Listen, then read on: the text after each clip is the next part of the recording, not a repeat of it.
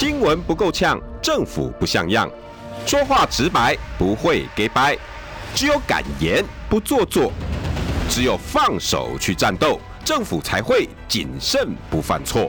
周一到周五晚上六点到七点，罗有志有话直说。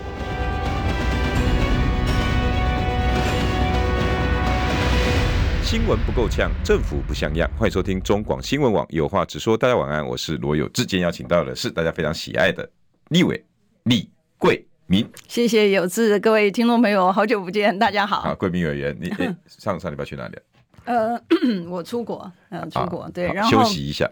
也不是，也不是，我我出国，然后就是有演讲嘛，哈，然后也有跟这个呃 一些的这个呃国外的这个友人有沟通啊，然后我就举个例来讲，他们觉得很奇怪，就说，哎，这个台湾现在不是很危险吗？什么东西你担不担心啊？什么东西？就经济学人的那一那那一套，就是那个报道类似这样，台湾是最危险的。没有，再再再加上就是这个不是有军演吗？啊、呃，这个东西，所以他们就很担心啊。然后就说：“哎，那你怎么呃怎么样子那个好安不安全呐、啊？那呃将来怎么办呐、啊？什么东西？”所以你会看到，就是说在国外的国际的友人呢，跟呃我们台湾的那个感受呢 是完全完全两样的，你知道？然后再回来谈到，就是说：“哎，这个这个实弹演习啦，什么东西的时候。”在国外的时候，他们已经这个外国人呢，已经觉得这个很奇怪了。哇，你们为什么一点都不担心呢？我们看到，你知道，所以你会知道，就是说，在这个国际间呢，这个人家担心我们，其实真的也是，就是说友好的很多的这个国际友人，其实还是对我们蛮关心的哈。然后因为瓦格纳刚好今也出事，嗯，所以他们应该对于这种国际的纷扰很敏感。对，尤尤其你是在第一线嘛，啊对，你在你在这个 中美之间的这个争霸的这个前哨战，你知道？然后呢，你又这个呃，比如说我们说半导体的这个东西，也是这个国际其实也是蛮。关心的，关心。然后像你看到像那个德国的部分，台积电到德国的这个 Dresden 的这个案子也也也 OK 了，也 OK 了嘛，哈。所以现在就是日本啊、美国啊、欧洲啊，然后大概 pretty much 大概就是呃，他们就是有短时。短时间他们还会紧张，嗯，等到长时间他们在地已经有这个生产啊，能够取得他们所需要的话，那将来这个台湾的这个安危，可能他们就未必是那么呃重视了，很所以很严很严峻，对对，所以你就会知道，就是说整个的国际局势的发展呢，我们在台湾呃天天听到的这个讨论的议题呢，都是那个小不隆咚的。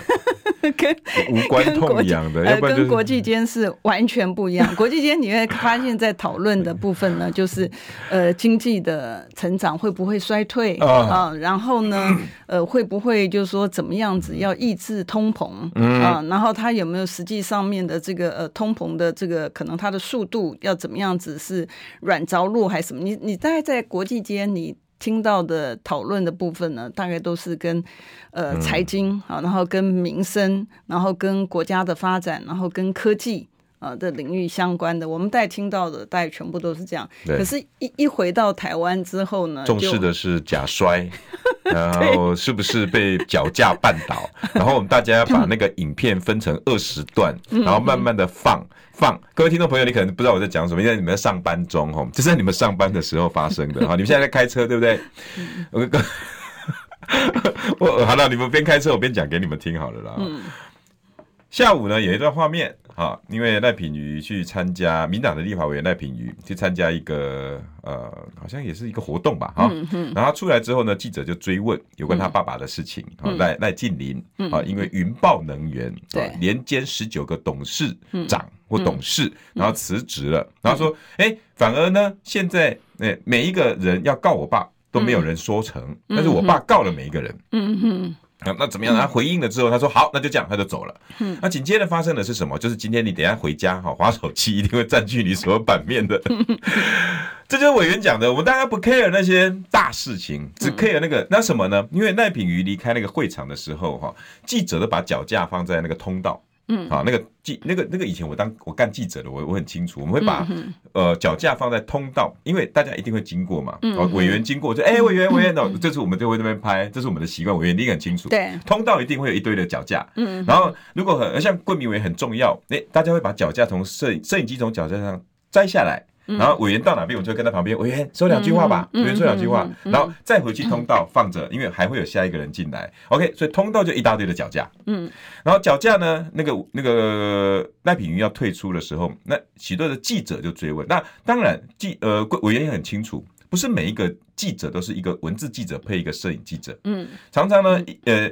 很多摄影记者因为拍很重要，但是写不重要，所以呢就派单机，所以呢可能一个文字记者手上会拿四五个麦克风。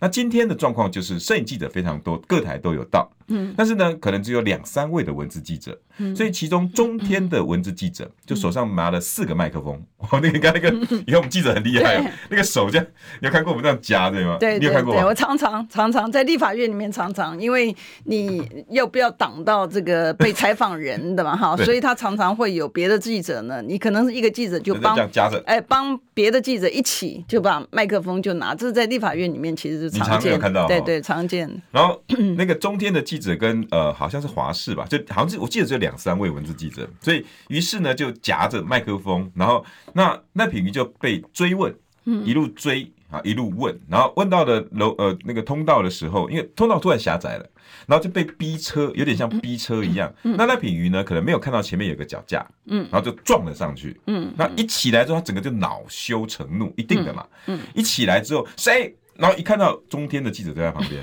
然后这个又是哪办？代追羔羊，因为他前面已经追了好几次了，已经已经弄得他很毛了。结果一撞到脚架，爬起来，第一件事情看到他，你为什么要撞我？嗯哎，就变成他了。嗯啊，那后来呢，就就开始吵，一路吵。你为什么我没有撞你呢？啊，这段影片今天就是下午各大政治新闻的头版头。对，委员这件事情你要怎么看？呃，我们等一下再来讲。基 基本上来讲，哈，那个他所指责的这个记者，因为我在立法院里面常碰到，常碰到那，对，其实陈佑是还蛮君子的，他他他不是乖乖的，对对，他就是很很有风度。看到我有这个，呃，他就是很有风度，他不是那种就是说冲撞型的，他不是那种贵民委员。哎，问一下，他不是，他不是，他常常会小声的，对对对对对，他是他因为很壮。对，不是他个儿高了，然后他他他反而还会蹲一点，有没有？有没有？他常常 他常常会来配合你的高度哈，然后那个，所以基本上来讲，第一个就是说，我们真的从这个他所指控的这个记者的过往的这个呃前科。情情形来看了哈，呃，跟他讲的呃会有点差异哈，所以所以第一点就是说，从过往，因为我我亲自我认识这个记者，所以我知道啊，这是第一点。第二点呢，其实别人讲哦，我我很不愿意讲这个东西，但事实上就是这样。那 Okay. 个赖赖品瑜的这个。这个作为哈，如果大家回去看这个国会频道的时候，我刚第十届刚进去的时候，我们曾经有一次是这个呃占领主席台嘛哈，哦、那个时候我记得是林维洲当这个总召的时候，是疫情的事情是不是？呃、是什么事？我记得一开始一开始的时候就有莱猪。是莱猪吗？我已经忘掉了哈。反正反正 anyway 就是站主席台，然后呢，他们就是大概派了这个呃委员，就是一一个盯一个啦，然后一个盯一个，然后我也不知道为什么赖品妤是就是就他他就是他可能负责盯我的，对他可能负责盯我，因为我站在这个主席台盯我的，对。然后呢，他抱着我之后呢，他就上下其手。你你从你从那个国会频道荧幕上面就是，然后。但我上下其手的意思是，就是全全身他就是，哎，对，你知道，我不知道他为什么会有这个习惯嘛，啊。但但但是呢，可能这跟攻防有关吗？你你认为那个动作跟攻防？因为你通常来讲，你要把别人抱走的话，你你是你搂腰，对你搂腰之后，你是往别人那个拉回来拉嘛，对不对？他他不是，他是那种这样，对，就是很不舒服啦。平安讲，那现在是因为这个 Me Too 前一阵子的那个，所以我也没谈嘛哈。那没谈的原因呢，是因为他他也是小小一辈嘛哈，所以当然就是觉得就是说，哎，他这这个小孩怎么？这个样子，但他可能觉得那个是很有趣，你知道？所以我觉得，我觉得有时候是这个想法不同的那个世代，他的想法，他可能觉得很有趣。而且你你这么严肃的事情，他的解读是他 for fun 就这样。我觉得原谅他的，因为你也可以看到高佳宇不是还在那趴在那边，然后脚在那边踢来踢去什么的。你你你记不记得那个那些的画面？你记得那些画面？所以可能，哎，他们觉得这个事情，他们觉得是哎，可以有一些特殊的这个动作之后，他可能可以上镜头。或什么样子，所以，呃，那我要讲说这个事情呢，所以从他的这个过往的记录上面，我第一个从过往的情形，我对于两个人的了解，我就不太相信他的指控了。啊，OK，对，第一个是对陈佑，因为两个你都有互动，呃，两个都有互动过，所以从我个人的经验里面，基本上面来讲，我觉得他就不是那个。呃，乖乖牌会受委屈，然后会被他，他绝对不是，在你的 image 里面不像，他绝对不是，他不挑衅就不错了。啊，他不挑衅就不错。但第二个我要提到的就是说，除了过往的记录之外呢，我觉得要提到说，哎，这个我们也看到从以前的实证的经验，你会发现呢，为什么他会把这个事情弄成这个这么大件的事情呢？基本上来讲，就是民进党理亏。哦，你你会发现，就是说他理亏的时候呢，他希望转移你的注意力。他本来是应该大家都在追说，哎，你怎么会一个人当十九董？呃，在对十九董，对不对？嗯、那大家的注意力是在那个地方，那他要转，因为他没办法解释嘛，不然他为什么要跑嘞，嗯、对不对？他没办法解释的一个情况之下呢，他就要把这个焦点转移。啊、那也不是只有他个人而已，他讲完之后，后来民进党团不是也就出来嘛？哈，所以你就会发现，谴责，哎，谴责嘛，哈，他你你就。会发现，就是从他的这个行径上面来讲，他的策略就是他要转移注意力，然后把这个焦点呢能够锁定到这个呃陈佑身上，然后呢，他认为他的这个这个呃大家民众的这个注意的焦点呢，就会把他老爸的事情呢整个忘掉了，然后来看。来来论这个影片是非，他就是因为自己理亏啊，然后整个的他的这个运作上面来讲也是不对的嘛，怎么会有一个人当了十界公司的这个董事长，这个也是荒唐嘛？难道没有别的人才了吗？对不对？还是你行事董事长是形同虚设，什么事情都不要做的，所以你才可以当十九家？这通通都是不对的一个事情嘛。所以等于我原你是说，民党习惯性用一个是非，然后来掩饰另外一个是非。对。而且他喜欢用抹黑的方式，哎，他喜欢用抹黑的方式，对他们认为说，哎，这个有机可乘，哎，大家就压上去。对，而且呢，你会看到，就说如果本来是一个单一的一个事件，他不会这个呃闹得这么大的话，那你还会觉得说，哎呀，他这个反正他可能也这个是个误会一场等等的就过。哎，不是，他是民进党党团出来的时候，他民进党党团出来的时候，我就知道说，哦。好啦，这个就是策略，就是要把焦点 这个转移，因为你没办法解释嘛，你理亏嘛，那你唯一能够做的就是。转移焦点之后，然后大家的注意力在这边，然后又看了一个漂亮的女生跌倒，然后又觉得说：“哦，你这个男生这么高大魁梧的，你为什么去踢他？”然后他突然的，本来是一个加害者，占用这个民脂民膏，嗯、哦，坐享其成，然后就突然就变成说：“哦，他是被害人，好可怜哦。”你知道就，然后然后大家就去论跌倒的是是跟非，对，是男的错，女的错，对，记者的错还是委员的错？对，那就就忘了本质，对。喂，你这好像这已经是是啊，惯用的手法，坏习惯。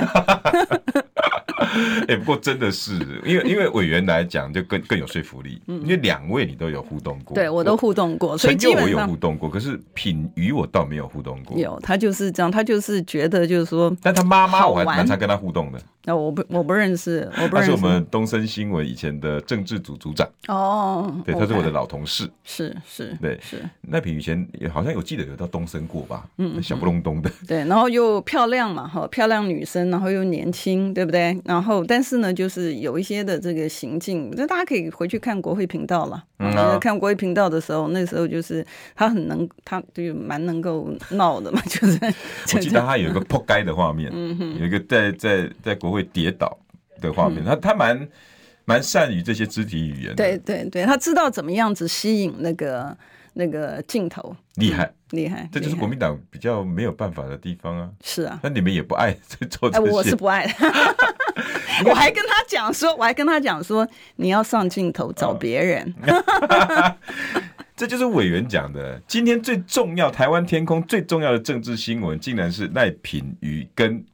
中天记者的恩怨情仇。嗯嗯嗯。那我觉得这个，我觉得陈佑也真的很冤嘛，因为他块头大嘛，又那然后一下子这个对方突然变成了一个被害人，他又个儿高，然后又突然变成一个加害人。这个印象分数就出来，这样。对 对对，真的超级还好有委员帮他讲个话，因为因为我跟他们两个都有都有实际上面有互动过，所以我我我知道这个他一出来的时候我就不会相信。不过哈，我我我只我只因为委员的大家都有互动，我只在以我是媒体记者的身份哈，我只在这个事件上有一个小小的 comment，嗯，好，我也希望我的同业哈，大家也渐渐要习惯，嗯。受访者他有拒绝采访的权利。嗯嗯，我相信这个在世界各国，我看委员跑这么多国家，不管 CNN、BBC 或者是各个各个地方的媒体，这个部分是紧守着。更何况有一件事情，大家不喜欢追的原因哈，在有一件事情事件之后，所有媒体的前辈，我那个时代的每个人都互相跟对方讲，我们不要再做追的这个动作。你知道什么事情吗？嗯哼，戴飞。哦。我们我们不认为说应该再去用追的方式，因为他的那个 accident，因为他死了，被狗仔追到死。那当然，在在我们的媒体的圈子里面，狗仔不认为是真的传统正统记者啦。嗯，可是问题他也毕竟是记者，因为那个事件之后呢，很多的前辈都告诉我，或长官告诉我，以问为主，不要追。你要记者要用你自己的脑袋跑新闻，嗯嗯，不要用冲撞，不要用追。然后追会发生很多的意外跟不公，然后你就会失去新闻的焦点。嗯，后来我们我们我们那一代就是被这样教育，所以你每次比如说李桂敏很难访问，有一个事情可能呃，也许桂敏我也不太想讲。那时候当考纪主委的时候，我也天天被追啊。对，那那我们就要想尽办法去问到你的当事人，然后得到新闻的结果，嗯，而不是今天我守在贵民委员的办公室门口，我守到你出来为止，然后你不想讲完就喂喂喂。在我们那个时代是比较比较不被不被认为是正正统方法了，这个我也给在线的记者一个。沟通哦，如果你们认为说，哎呦，这个你老了啦，我们这个 就是要追问呐，追问才是我们的。我我我正在跟各位讲哦，追问是同一个名词，嗯，是一个采访的过程里面的追问，你要用专业。比如说我今天要访问贵民委员，我就要能够知道 IC 产业、半导体、记忆体，然后到底怎么回事，我才能跟你追问。是啊，而不是我用暴力，用用你可能今天都已经拔麦要离开了，我说，哎，你给我回来！我 我我我真的要跟。后生晚辈们啊，我这样讲应该还还可以啦。我这毕竟二十五年，应该算一点点前辈的 样子。我我我我我觉得这个习惯，我们慢慢也要去加强。嗯，我不知道委员同不同意？对呀、啊，因为你讲了二十五年，我前两天收到律师工会给我通知说，叫我今年的律师节要去参加，因为他要办三十五年、四十年、四十年。十年了，一下就过了耶。对啊，当年时间真的好快。当年，想当年，我们也曾经年轻过。我我我我我我未来会不会也是有那个记者工会传给我说有这个四十年记者？我好尴尬。呃，总是会的，总是会的哈。所以给大家参考了哈。我觉得重点的事情是我我是今天想要问委员很多的啦。包括台币的贬值，就是还有三星，大家可能没有在关注国际新闻、财经新闻，根本不知道这些事情。嗯，然后三只小猪，你说，你说，那你们三个都知道吗？我觉得这事情重不重要？台币贬值跟三星的那个崩溃。我我前几天我才有写了一个文章，就是关于这个台币贬值的部分哈。那为为什么我我我觉得心里感触蛮深的？为什么我讲说这个民进党一定要政党轮替了？民进党不下来真的不行，台湾没有未来哈。那至于怎么样子让民进党下来是另外一回事。你这这个主轴哈，主轴为什么要这样子？因为你在跟他，你你即便你在提醒他说国际的局势是怎么样子的，他完全不理你。你看，像那个我们以前很早的时候，我们不是有就提说，那个我们跟那个主计长讲说，你保二，你真的做得到吗？而且我们跟各个部会，不仅仅是主计总处，我们跟财政部，然后我们跟经济部、国发会，以前国发会是一个。等于是金建会，它是一个小内阁，哎，嗯，对不对？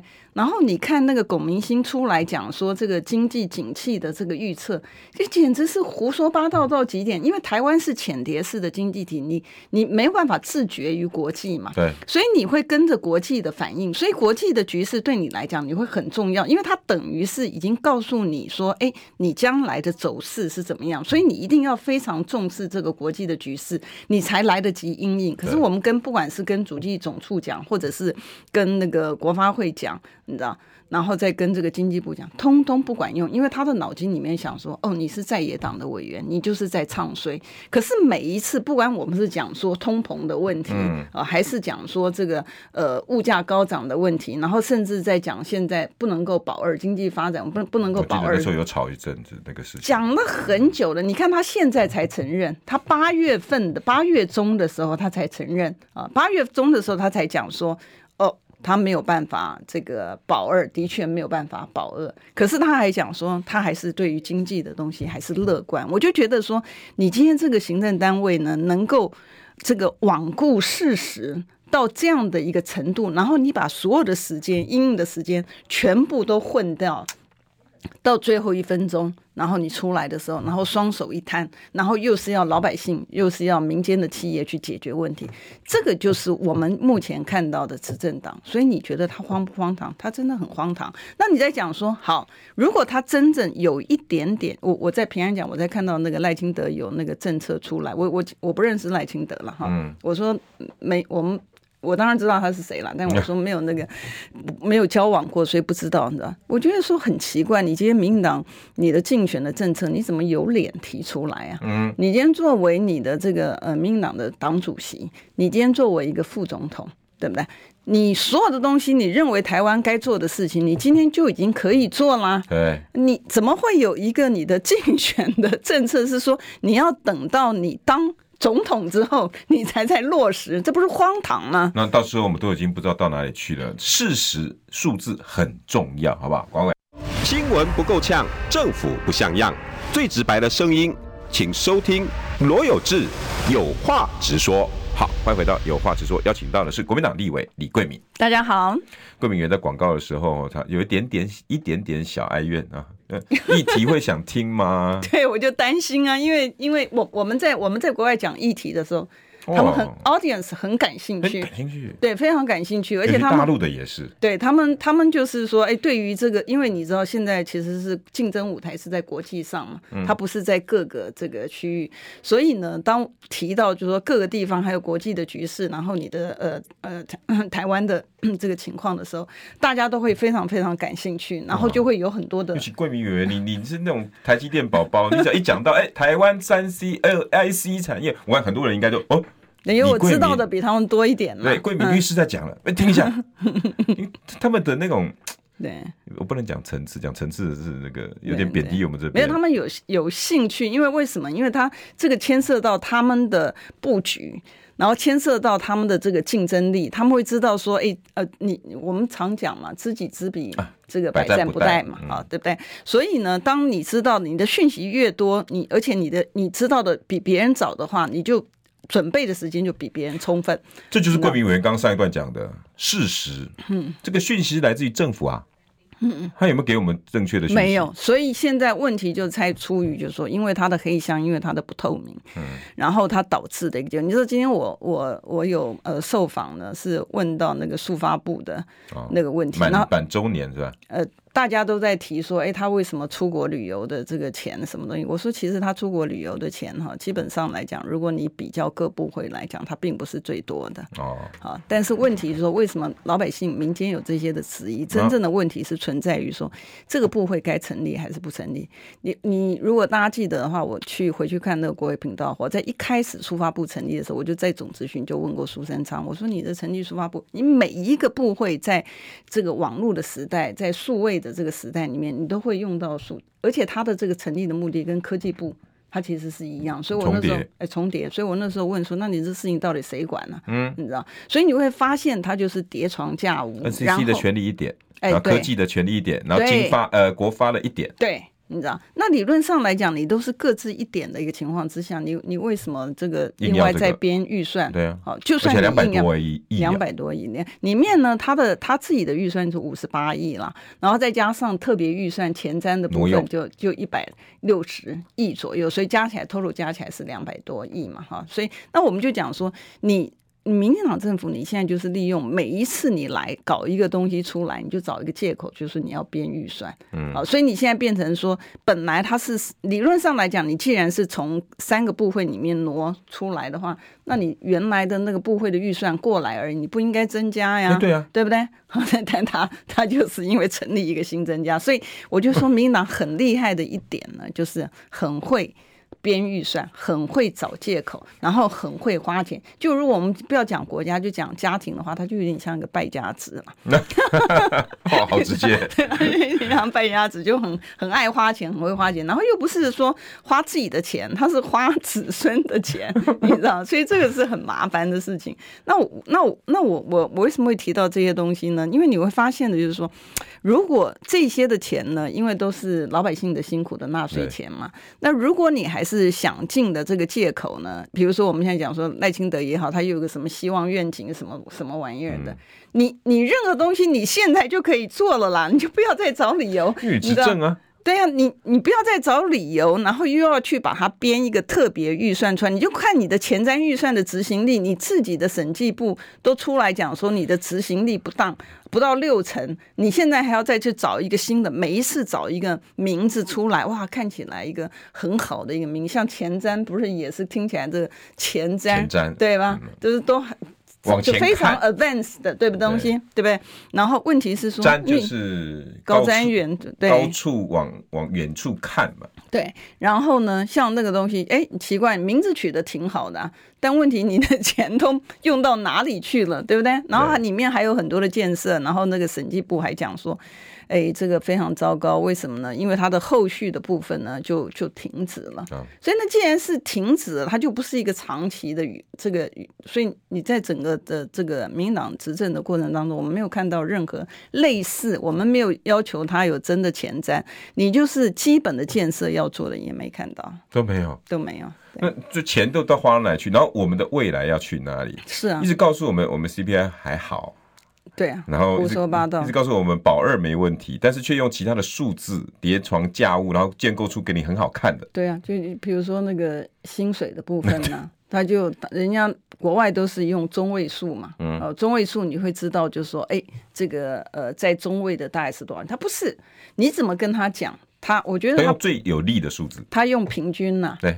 那平均很简单呐、啊，郭台铭的、呃张忠谋的跟这个这个一平起来的话，平均数就好看呢、啊，哎，就好看啊，拿到国际上好看呢、啊。是啊，而且才会有这个网友才会上面讲说，他说哎呀，对不起啊，哦、起说我拖累了，了对对，因为但是但是问题是说，majority 这个可能超过八十 percent 以上的人都不见得是在你的平均，平均起来三万多美金。嗯，然后韩国还输我们，嗯，可是韩国的基最低工资都已经到四五万了，为什么台湾现在还在两万八千多？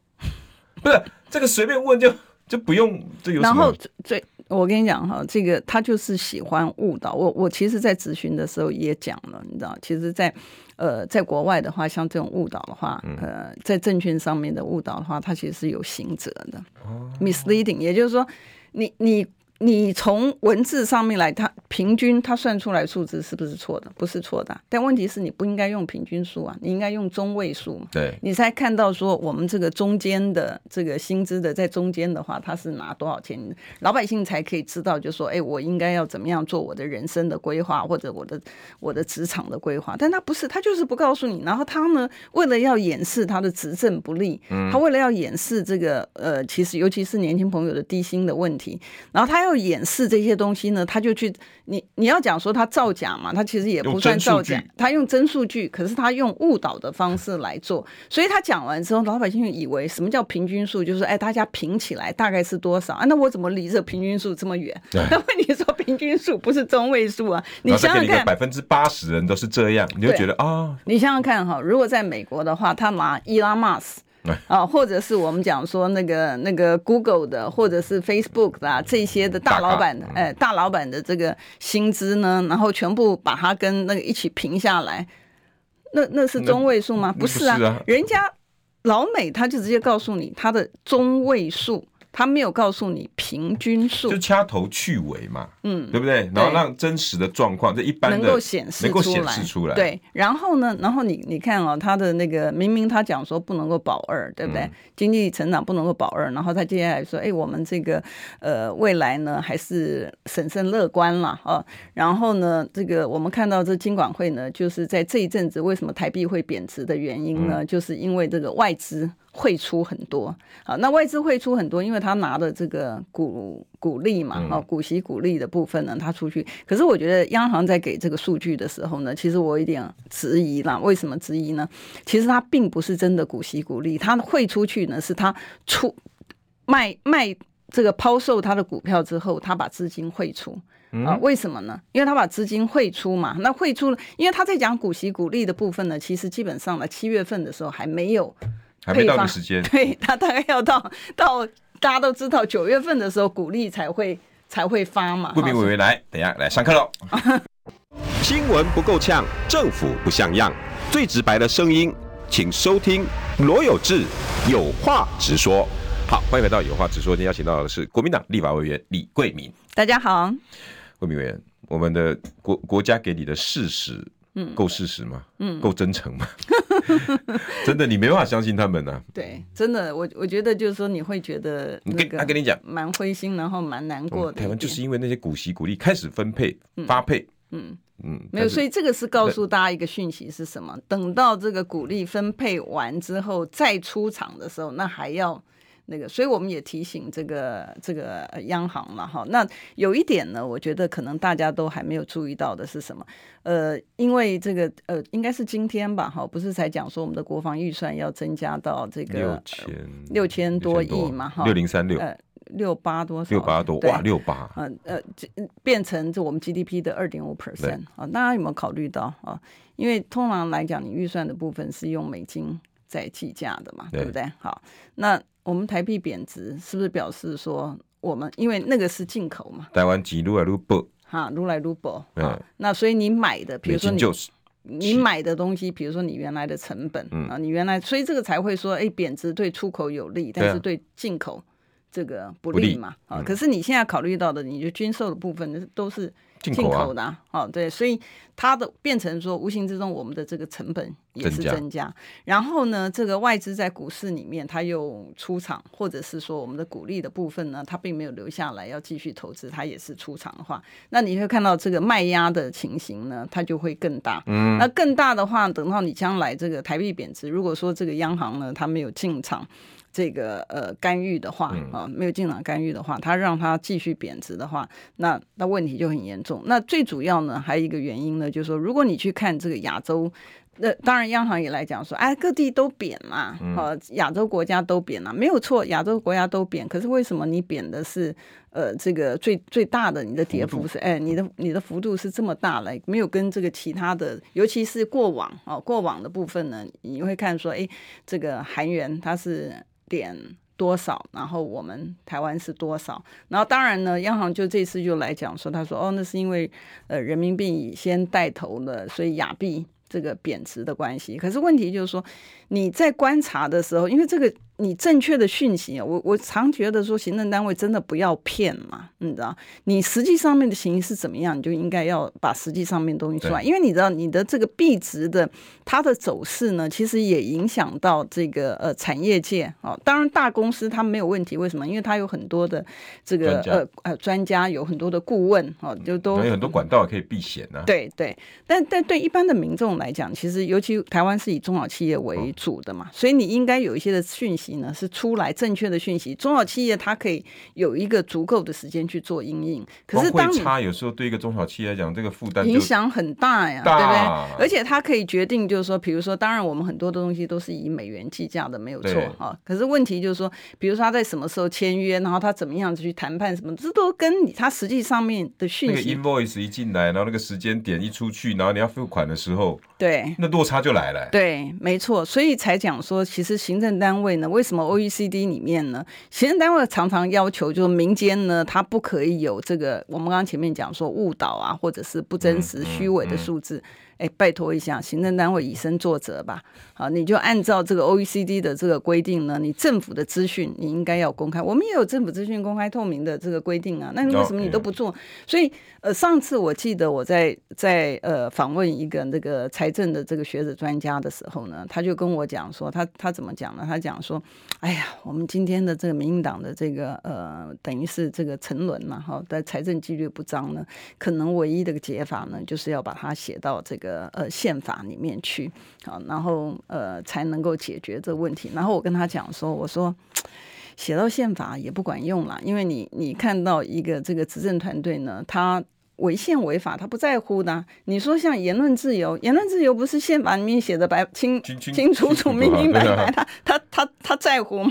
他也不在乎啊，他根本不拿他当一回事。只要把个独立机关，把它让他不独立就可以了。就是啊，就是啊。所以你你今天的问题是在你依法行政，在现行法令之下，你已经应该要依法行政了。没有规定说你要把它写在宪法里面，你才能够这个他才会去做。写宪法他也不做呀，因为那个就是理所当然的嘛。是啊。这个有什么好再去做一个法律再特别？这不是每个公务人员跟国家应该要？所以我觉得哈，现在老百姓已经卑微到什么样程度？卑微到真的老百姓真的很卑微，连学者专家都这样讲，他已经卑微到说：“哎，那你不做的是因为他没有他法律规定了。我现在再把它位个位阶提升到宪法的，不会啦。我跟你讲说这个呢，他他法律不理你，他宪法一样不理你啦，因为他大法官都可以变成自己的啊，那搞不好可以到时候搞搞个视线，他还不照规照样过关？对啊，厉害，没有意义。那为什么要充分揭露这些资讯？因为对每个投资者、中小企业、大公司、小公司都重要。再加上我们台湾老百姓对于资讯的吸收，嗯，也没有办法串联。那台湾就被这种到赖品鱼什么假摔事件，你会不会去关心三星最近发生的状况？那我们要不要要不要跟他做竞争？嗯，要哎、欸，对啊。那三星为什么会垮？嗯，也不算垮了哈。为什么他第一季的获利为什么会掉这么多？这个其实我去年的时候就讲了，为什么我在讲说那个呃，行政单位，我我怎么讲说他常常是用真数据，可是他用误导的方式啊。因为呢，在原来中美这个科技战的时候呢，美国呢他就已经提出来，就是说对于华为也好，然后它有一个这个最后的期限，你可以出货的最后期限，我记得很清楚是九月多啊、哦。有有有，我以前我以前对对，我们我们以前以以前也都谈过嘛。那谈过谈完之后呢，后来现在美国的做法呢，他就是说，好，你你如果要出口到中国大陆的话，你必须要拿一个 license，也就是说你要取得你的这个核可，所以。你会看到为什么上次 NVIDIA 他也那个那个那个黄仁勋不是来台湾台大演讲完之后，他就到这个中国大陆去嘛？然后他为什么他的产品有些产品他还是可以卖到中国大陆？就是因为他有取得美国的这个核准，所以你会变成就是像美国他自己本土的呃这个产业的部分呢，他他他拿到核准，他只要把有一些的 NVIDIA 的这产品里面，他把有一些的功能，他把它 disable。就是要让它去化那个功能之后，它就变成不是最 advanced 的，然后它就可以去，你知道？规则是他们自己定的。规则定的。那你也讲说，那那可能听众朋友不是很了解这个呃产业的话，你会讲说啊，你台积电或者台湾的科技产业也可以这样做。但问题，我跟大家报告的一件事情就是。你去申请这些核准的时候啊，它里面的要你提供的资料呢是零零总总、密密麻麻，所以呢，我都跟我的那个呃朋友们讲说，不要去申请嘛。因为呢，基本上面来讲，第一个你申请呢，不见得会拿到核准，然后第二个呢，你申请了之后，你所有的资讯，你公司的所有的机密资料，包括你的产品是什么类别，然后什么是在你的哪一个厂做，然后是你的客户是谁，然后什么，你全部都揭露了，全部都揭露。然后就算你你你提供了之后呢，他觉得说，哎，你这个地方呢，少了这个，哎，少了什么东西，你还要补，所以你永你你就不讲说你那个部分花的这个律师费要花啊这个多少钱啊？然后呢，你你自己内部要提供这些资料，你自己的内部的成员也要出来。所以你看，把你的这个注意力的部分，本来你可以把这些注意力呢，你摆在你的 R&D 这个研发的部分，然后去加强你的产品的竞争力。你现在不行啊！你现在不仅仅是从技术面来讲，从法律面来讲，从客户端来讲，从你的供应商来讲，你所有的资料全都漏。我请问你啊？你还能够有竞争力吗？没有办法。对，好，那我们回到你在讲说这个呃三星或者是这个呃呃这个记忆体的这个部分哈，你看到台积电的部分在前一阵子的时候，它不是也是调降它的。这个猜测嘛，哈，然后前一阵子大概应该一两个礼拜之前，甚至已经有，有人说是库存过剩，有人说是某几个制成进程制成的那个 对需求不多了，但是，但是应该是前一个礼拜还前两个礼拜我忘了，他往呃外面的讯息不是讲说哦台积电要第三次调降它的猜测，台积电再出来否认说、嗯、哦没有没有没有，这个是这个这个呃讯息不正确哈。其实我觉得鼓励大家最常看的是你看官方正式的。公告的讯息，还有他的这个呃法说会那些的讯息，你才是可以相信。你千万不要道听途说，哎，千万不要那个那个他的。那我们提到这个高科技产业的部分，你想想看啊，呃，我常常觉得就是说，呃，这个民间的这个质疑并不是没有道理的。民间的质疑什么东西呢？他觉得说，哎。我们在讲说缺电，因为你动不动就跳电。然后呢，嗯、这个行政单位讲说不缺电，不缺电的原因就是说他把你的经济那个制造业呢，把它外移出去，他需要的电，你知道就少用了，就，就少了，所以他就没有缺电的问题。哎，你看是不是这个样？是啊，台积电本来用电率很高，哎。对啊，台积电本来好好的，对，对不对？在台湾，然后你讲说，不管是台南也好，高雄也好，你知道，然后他现在呢，把他在美国，哎，我跟你讲，台积电真的很可怜，你知道，台积电到美国呢，他解他他是符合了这个美国的那个利益，但问题他自己本身的利益怎么解决？现在美国工会。你知道，美国工会出来抗议，就是说，呃，不准你这个，呃，这个你的这个薪资是不一样嘛，所以你现在不是有很多的这个，他原来把台湾的这个员工送过去嘛？好，然后呢，大家可能还不知道，媒体大家也没讨论的，台积电虽然谈好了德国的这个 Dresden 的这个设厂的部分，嗯、可是呢，你如果去看这个德国啊，你如果去注意它的这个，呃。外人的外外籍人士的这个比例，你会发现它非常非常低，它跟美国不一样。好，嗯、那如果除非说是德国，它德国政府它去解决这个呃科技人才那个 immigrant 移民到这个德国，或者是到德国可以工作的这个问题解决的话，不然 Dresden 对台积电来讲又是一个梦魇。啊，为什么？因为你工厂投资了，然后你设定了工厂之后，没有错了。德国政府其实它也有补助，金额也很庞大，这个也是事实。但问题是说，你开了一个厂，结果呢，你的生产线没有人维持。对对呀，因为。因为你要知道，你看像像从那个亚利桑那州的，如果大家有看这个国外讯息的时候，你会看到亚利桑那州它也不是没有缺水的问题啊。亚利桑那州一直都是缺水州啊。对，然后呢，再加上美国这个工会拍胸脯保证啊。那拍胸脯归拍胸脯啊，那这次要要选举了嘛，对不对？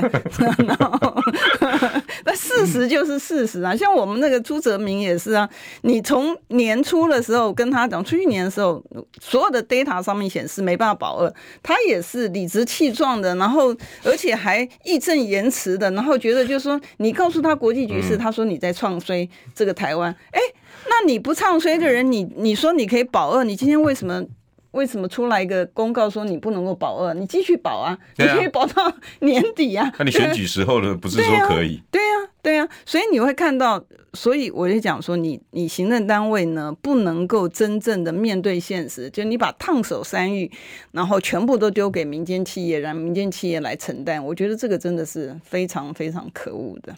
嗯，所以我我我们要不要以三星的现在的状况来做借鉴？因为其实三星很能讨论呢，哦，它各个面向，比如说他他重视它市场要越来越大，嗯。然后他他低估了他自己价钱的不过，这个台积电大概应该是不用担心的，啊。嗯，哦，三星那个时候，我记得它的记忆体都是外面价钱的三分之一，哦。那它这其实跟它的良率其实也是有关系，对，跟它的良率。你你想想看哈，哦，一我我用最简单的，对，科技的东西没有这么简单，但我用最简单的方式，可能一般人可以听到。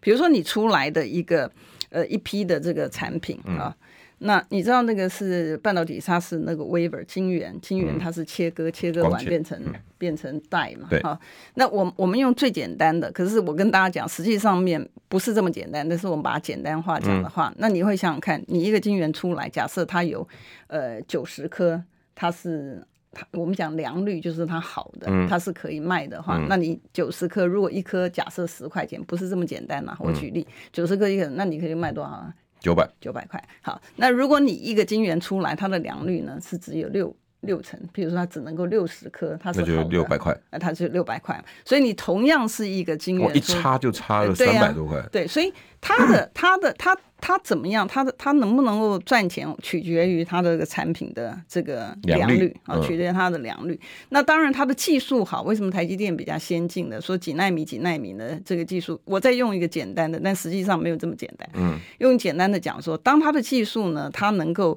越先进的时候，它然后它的良率其实也可以好的话，那才是真正的那个先进的技术是成型的。否则，你如果讲说，哎，台那个那个三纳米的部分，如果台积电出来喊说，哎，他也有这个呃三纳米的技术，但是如果他出来的良率，就像我们刚才举例这样的情况这样，他的市场竞争力有没有？没有嘛？哦，难怪那时候在谈谈三纳米的时候，九十五跟六十五那个是。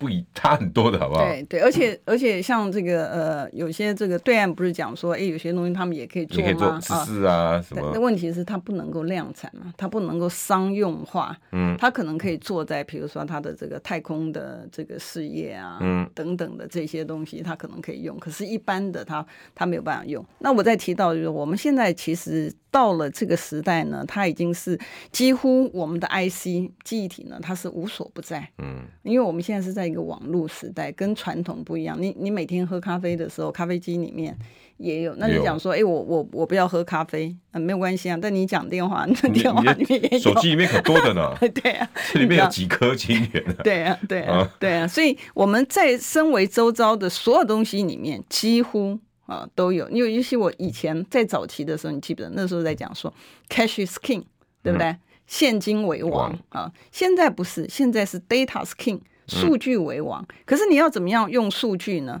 你没有记忆体这些，你有办法用数据吗？没有办法。你他他要他，所以呢，我们现在生活的这个领域里面呢，其实我们跟半导体呢，我们是没有办法切割的。所以原来呢，在民进党执政之前，因为这个国民党执政的时候呢，不管你。呃，喜不喜欢你知道？但他的一个事实就是说，因为李国鼎先生他们的高瞻远瞩，所以呢，我们有了一个半导体产业，对，能够让这个细盾呢能够保护台湾。结果今天我们的台湾的细盾呢是让民进党直接的肢解，然后直接的外移。那我们的保护伞在哪里？看起来民进党政府的保护伞呢，他就是说，哎，我们去买军购，那，我们去买军备，多已经花掉。对，有时候委员，我真的有时候午夜梦寐，我就想一想，哎，真的会溃汗直流，哎，嗯，如果当年没有李国鼎，然后赵赵耀东，然后有孙玉璇这些人，嗯，今天如果我们用消去法，今天台湾没有台积电，嗯，或者是只是在在台积电基础的代工，没有上下游产业链的整合，嗯，我们现在剩什么？